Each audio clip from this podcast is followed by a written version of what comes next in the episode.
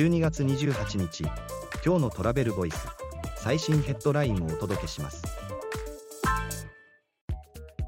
トラベルボイス記事の年間ランキング2023今年一番読まれた記事は？2023年にトラベルボイスで読まれた記事のランキングを発表。中国の旅行市場から未来の観光につながるニュースまで。次のニュースです国内の宿泊者数3ヶ月連続で日本人と外国人ともに2019年超え稼働率は6割2023年11月速報値。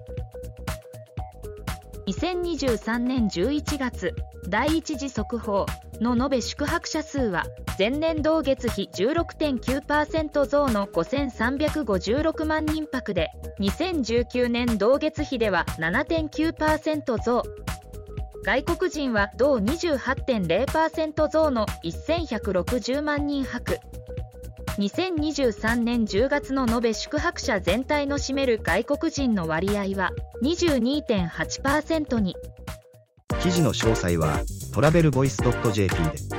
ではまた明日。